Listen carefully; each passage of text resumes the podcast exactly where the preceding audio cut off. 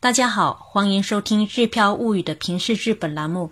在今天的这期节目里，我为大家分享的是一次特殊的转学经历。七月底刚来日本的我们家小 Q，也就是小一的哥哥，已插入普通的公立中学初一年就读，犹如听天书般的开始了学校生活。虽然求学道路漫长，但是特殊的转学手续却是顺顺当当办下来的。在区一所办理外国人登记的同时，我们询问了有关入学的相关事宜，获知外国人本不属于日本义务教育对象，若有意愿，可以申请进入普通的公立中学就读。工作人员询问家庭住址和小 Q 的基本情况之后，当场就打电话和对应的中学沟通，并让我们与校方联系完后再来区一所一趟。诸事繁忙，我就把校方联系一事抛诸了脑脑后。某天接到区一所电话，提醒我八月二十八号学校开学，一定要记得提前联系。打一机灵呢，迅速与校方敲定了面谈的具体日期。面谈日在校长办公室和校长及一年级段长隆重交谈，聊的却是家庭结构以及中国学校学习情况等轻松的话题。临走前，校长询问有何担心之处，我们家小 Q 呢倒是 胆挺大，摇头表示没有可担心的。崭新的中小学一体的教学环境，感觉呢国内贵族学校大概也不过如此。一百多人的小型中学。小 Q 一直叹息，还不如原来三个班级人多呢。人少的学校里插个外国人，其实挺扎眼的。但是校长却说呢，去年也有一个来自中国的女生从这里毕业，初二年呢还有来自乌兹别克斯坦的学生。大家呢其实已经习惯了国际友人。听这话呢，我也安心了不少。结束了愉快面谈，顺便带回一大包资料，新生资料要填写，校服要购买，该交的钱也还要交。当天晚上，忘却繁琐，我们全家参加住处所在社区举行的盂兰盆会舞集会。伴随着音乐，在橘黄色灯光下，跟着爷爷奶奶们上下摆动中呢，发现白天的校长和段长就在不远处和附近的居民。还有已经毕业的小青年们亲密的交谈着，我就急忙拉着小易前往，嗯，拉拉着小 Q 前往问候。戴着黑宽黑框眼镜、满脸红光的校长对小 Q 说：“明年一定要学会和大家一起跳。”我想一定会的，也是必须的。再环顾四周呢，发现不大的地方随处可见佩戴中学标志的老师。隔天呢，我们到区域所拿回就学通知书，打了三通电话，订好了学校制服、体操服、体育馆运动鞋、书包等物品。本以为一切就绪，可是待到八月二十八号赶赴学校时，才发现皮带颜色不对，袜子颜色也不对，黑皮带白袜子不容错。班主任当场就找来了黑皮带给我们家小 Q 系上了。在临时召开的年级大会上呢。体育馆内，就新转入的两张面孔各自做简单的自我介绍。小 Q 的短时间训练还是派上了用场。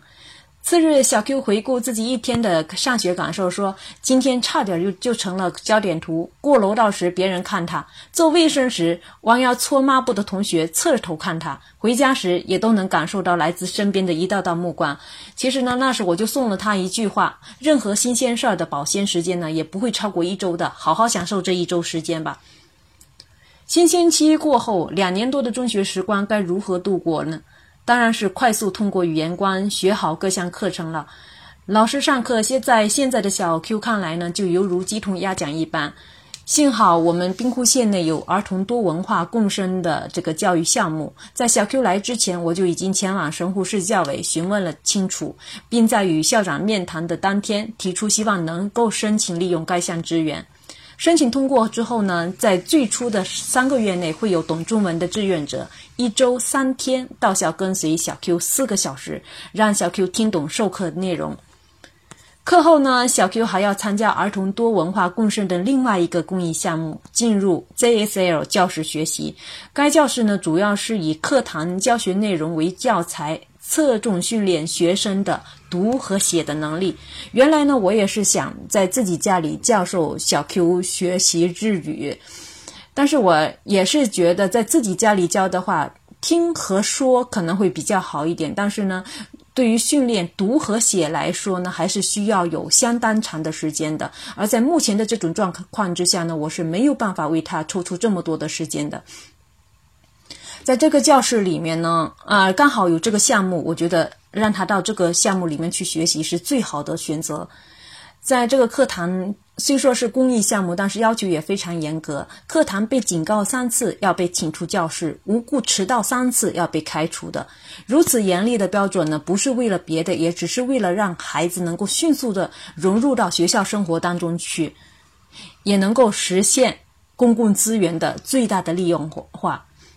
九月六号，懂中文的志愿者老师呢，第一次来小 Q 身边充当课堂翻译。在九月六号这一天呢，我也将和小 Q 和学校的老师呢，会一同参加 JSL 教师的面试。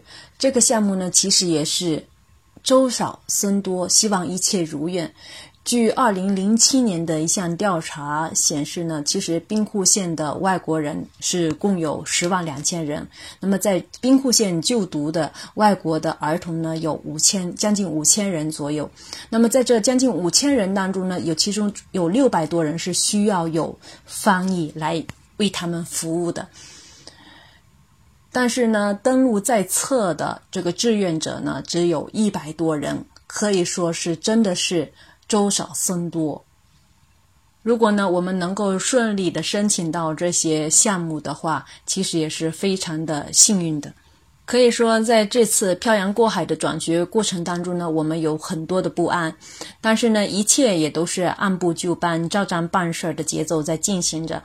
漂洋过海也好，翻山越岭也好，我觉得能遇见照章办事儿，都是一种幸福。